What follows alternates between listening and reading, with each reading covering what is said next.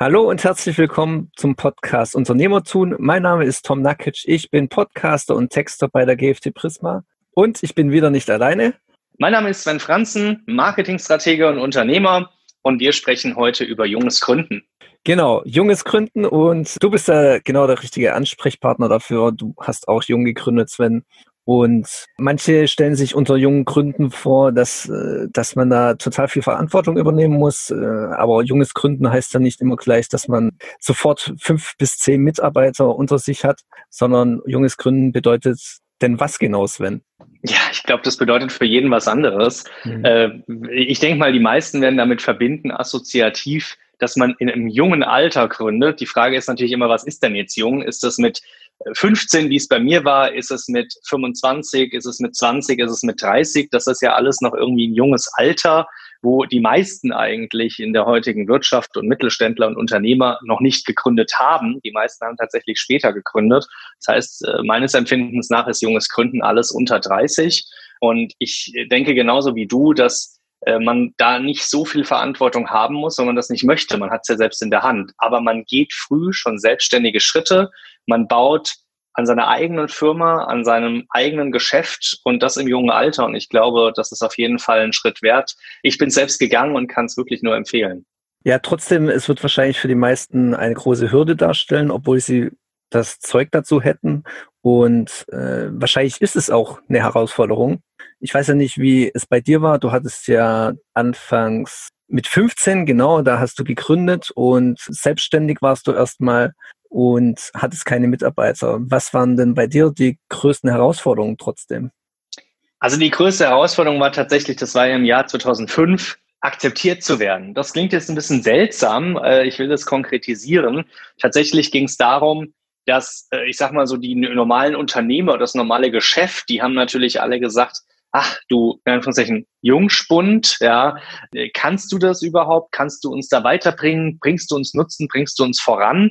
Und das war schon wirklich, ich nenne es jetzt auch mal eine Tortur, da voranzukommen, am Anfang sich wirklich auch einen Namen zu machen und ich will es mal so nennen, eine erste Chance zu bekommen. Ja, die äh, keiner wollte natürlich der Erste sein, der jetzt auf diesen jungen Kerl vertraut. Alle haben gesagt, bring uns doch mal eine Referenz, bring uns doch mal Projekte, die du schon umgesetzt hast. Und da beißt sich die Katze in den Schwanz, weil wenn man tatsächlich noch nichts gemacht hat, ist auch noch mhm. jung, hat gerade gegründet und alle fragen dich nach Projekten, nach Referenzen, nach Kundenstimmen, die sagen, dass du gut und toll bist und du hast das einfach nicht, dann will keiner den ersten Schritt gehen. Und das war tatsächlich die größte Herausforderung. Und die zweite Herausforderung war, glaube ich, für mich zu entscheiden, was ich für die Gründung alles brauche und was ich nicht brauche. Das heißt, ich habe ja sozusagen mit einem Mini-Budget. Das Budget war ungefähr bei 3000 Euro. Das habe ich aus meinen Ersparnissen als junger Kerl und aus einem Darlehen von meinem Vater gespeist.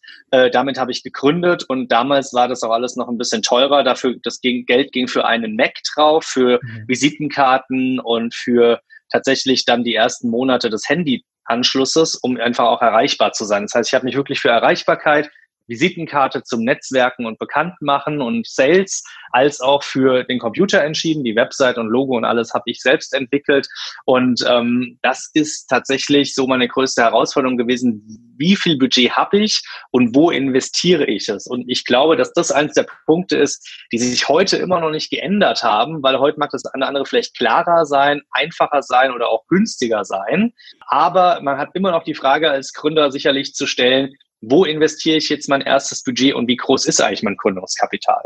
Ja, ich vermute allgemein, die Finanzierungsfrage ist heute immer noch die größte für äh, Gründer, vor allem für junge Gründer, die noch nicht großes Erspartes anhäufen konnten.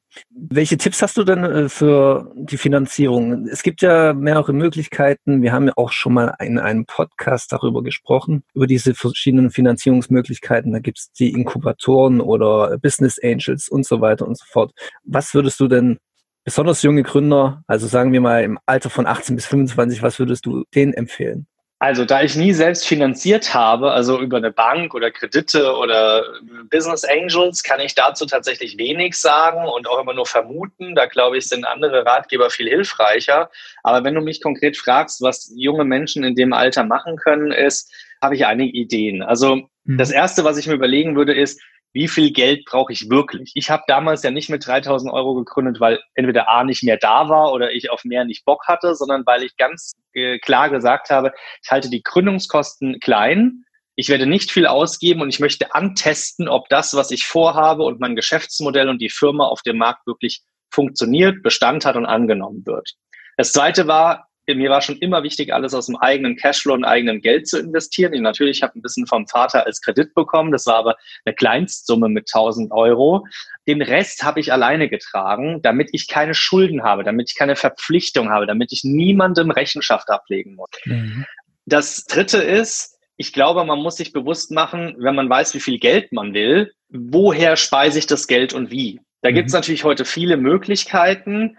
Es gibt, wie gesagt, Business Angel, es gibt irgendwelche Startup-Funds, es gibt Inkubatoren, es gibt ja auch die Möglichkeit, dass man zum Beispiel eine Aktiengesellschaft gründet. Ist zwar ein bisschen groß für den Anfang, aber das könnte man machen. Und es gibt sozusagen Aktien raus, die man in der Familie und im Freundeskreis verkauft. Ja, das habe ich mir damals auch überlegt, dass ich sage, hey Onkel, hey Cousin, hey Neffe, hey Tante, hey Mama, Papa, habt ihr nicht Bock, dass ihr alle an mich glaubt? Ihr kriegt dann auch eine Gewinnausschüttung und Dividende, wie auch immer hier sind, ist hier immer ein Aktienpaket. Ja. Mhm. Und dann kann man sozusagen das Geld nicht über einen Kredit holen, sondern über, ich sag mal, Menschen aus dem persönlichen Kreis, die an einen glauben. Vor allem bei heutigen Ideen solcher jungen Gründer, die ja häufig auch auf innovative, zukunftsgestützte und nachhaltige Konzepte gehen, wo vielleicht auch viele im Freundesbekanntenkreis und entfernteren Bekanntenkreis mitgehen, weil sie sagen, hey, ich unterstütze diesen nachhaltigen Ansatz. Und dann gibt es natürlich heute noch die offenen Möglichkeiten mit Inkubatoren-Netzwerken, Mentoring-Netzwerken, Business Angels und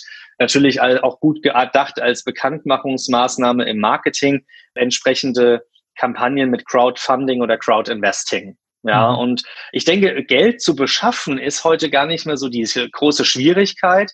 Die Schwierigkeit ist, wie viel brauche ich, damit es wirklich reicht und alles gut läuft? Will ich mich verschulden? Und ich glaube, die Fragestellung, was ist mein Pitch? Was ist mein Storytelling, mit dem ich die Leute alle catche, überzeuge, dass sie in mich investieren? Ich glaube, die drei Punkte sind die größten Punkte, wo man sich hinterfragen muss, wo man Entscheidungen treffen muss und wo man ganz klar in sich kehren muss, um das für sich zu erarbeiten und zu entwickeln. Und was wahrscheinlich auch einer der wichtigsten Erfolgsfaktoren ist für die Zukunft. Ich denke schon, dass es in Zukunft immer mehr um Storytelling geht, immer mehr darum, was kann, wie kann ich meine Geschichte, mein Geschäftsmodell, mein Anliegen kommunizieren und darüber oder damit und dadurch Menschen überzeugen, mitzumachen, Geld mhm. zu investieren, bei mir zu arbeiten, bei mir Kunde zu werden, mit mir Partner zu werden, eine Kooperation einzugehen. Das wird in Zukunft überall immer wichtiger werden, aber auch wenn ich gründe, wo ich am Anfang entweder Geld brauche oder Kunden oder Menschen, die mich mit Netzwerktipps oder Mentoring unterstützen. Mhm. Ähm, ja, noch ein bisschen, ich will da noch ein bisschen Statistik einwerfen, weil ich hier einen Artikel von mir offen habe. Und zwar äh, geht es um die Gründungsquote der äh, 18 bis 24-Jährigen, 25 bis 34-Jährigen.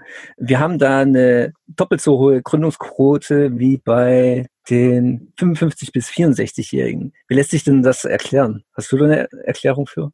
Ehrlicherweise nein. Ja. also ich sag mal so, eigentlich habe ich gerade letztens einen Artikel gelesen, der diesem Artikel jetzt widersprechen würde, mhm. wo ich glaube, dass die, also wo ich gelesen habe, dass die Älteren wieder mehr gründen, also so diese ähm, wie haben Sie sie genannt, die Silver Founder. Also es gibt ja den Begriff Silver Server, weil die alle schon graumeliert in den Haaren sind. Ja, okay, ich habe jetzt an Silberrücken gedacht. Ja. ja, Silberrücken, genau. Und dann gibt es sozusagen die Silver Founder.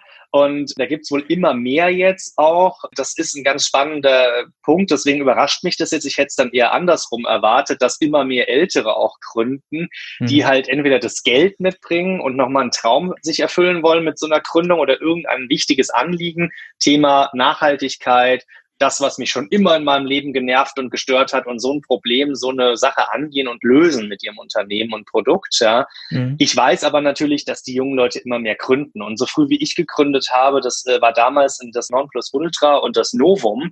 Und heute ist das eigentlich so Standard. Ja. Also wer mit 15 nicht schon das erste Startup in den Sand gesetzt hat, ist irgendwie nicht cool oder mit dabei.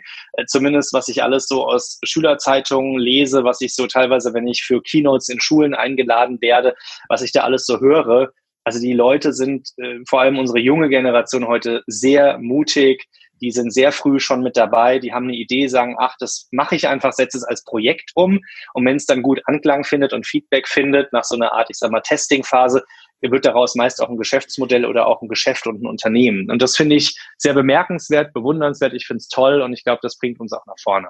Mhm. Ich denke, diese hohe Gründungsquote bei den Jungen ist auch dadurch zu erklären, weil ja wir sind mitten in der digitalen Transformation jetzt durch die Corona-Pandemie noch mehr. Und die vielen Digital Natives, die wir ja die da heranwachsen, die haben ja ein bisschen mehr Ahnung, wie das funktioniert und kommen damit besser klar und trauen sich wahrscheinlich eher zu gründen.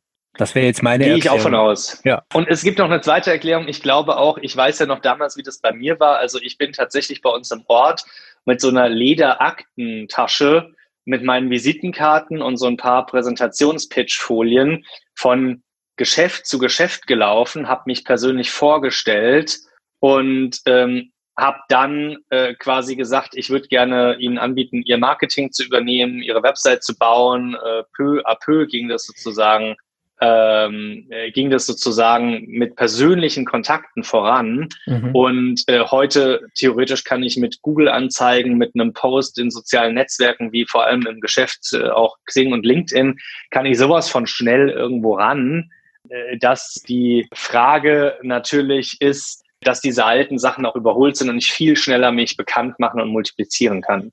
Ja. ja, ich könnte mir jetzt äh, nicht vorstellen, als junger Unternehmer irgendwelchen Leuten Visitenkarten in die Hand zu drücken. Das kommt mir wirklich tatsächlich aus heutiger Sicht sehr altmodisch vor. Ja, das ist interessant, dass du sagst, weil ich habe gerade noch vor zwei Jahren einen Artikel geschrieben, dass die Visitenkarte das 9 Plus Ultra ist und eigentlich auch weiterhin die Visitenkarte ist für den ersten Kontakt. Ja. Und tatsächlich hat sich das mit Corona geändert, so dass wir tatsächlich auch keine neuen Visitenkarten gedruckt haben. Wir sind ja Anfang des Jahres in ein neues Office umgezogen und ähm, äh, tatsächlich äh, wollte ich da neue Visitenkarten drucken lassen. Dann kam Corona und ich habe gedacht, ach, ich warte noch mal ab, was jetzt so passiert, weil jetzt ist Netzwerken ja eh ausgefallen. Wem soll ich mhm. die Karte in die Hand drücken?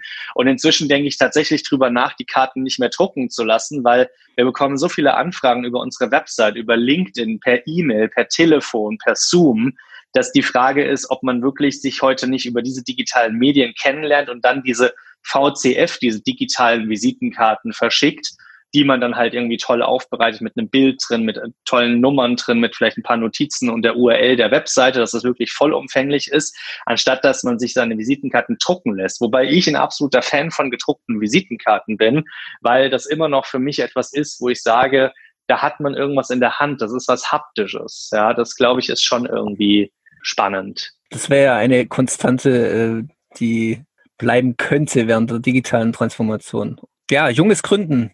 Habe ich noch eine Frage? Na, was, was würdest du denn denen empfehlen, die sich Gedanken machen, die sich noch nicht wirklich trauen zu gründen, obwohl sie ja das Zeug dazu hätten? Also ich kann euch nur sagen, traut euch. Es ist nicht so schlimm, wie man sich das selbst ausmalt und wie vielleicht andere auch erzählen. Guckt, dass ihr ein gutes Konzept habt, dass ihr ein Problem von einer konkreten Zielgruppe, von ganz konkreten Menschen wirklich löst Meistens sind es auch Dinge, die euch selbst im Alltag nerven, euch irgendwie auf der Seele brennen. Sowas nutzen und zu einem Geschäftsmodell machen äh, und äh, dann einfach antesten und schauen. Da vielleicht so eine Anekdote noch von Dropbox. Dropbox hat damals überlegt, es muss doch so eine Box geben, wo man alles reinwirft digital. Heute nennt sich Cloud Computing und Cloud Speicher und wir denken, das ist ja Standard. Mhm. Und äh, damals war das halt so Nonplusultra. Dropbox war ja so einer der ersten eigentlich, die sowas auch für den Privatsektor rausgebracht haben. Und die haben einfach eine Landingpage gemacht, wo drauf stand, Dropbox kann das, das, das, ein kurzes Pitch-Video. Trag hier deine E-Mail-Adresse ein, wenn du dies, das haben willst. Und hinter dieser E-Mail-Adresse, wenn du das ins Formular eingetragen hast, lag gar nichts dahinter, außer dass es in eine Datenbank geschrieben wurde.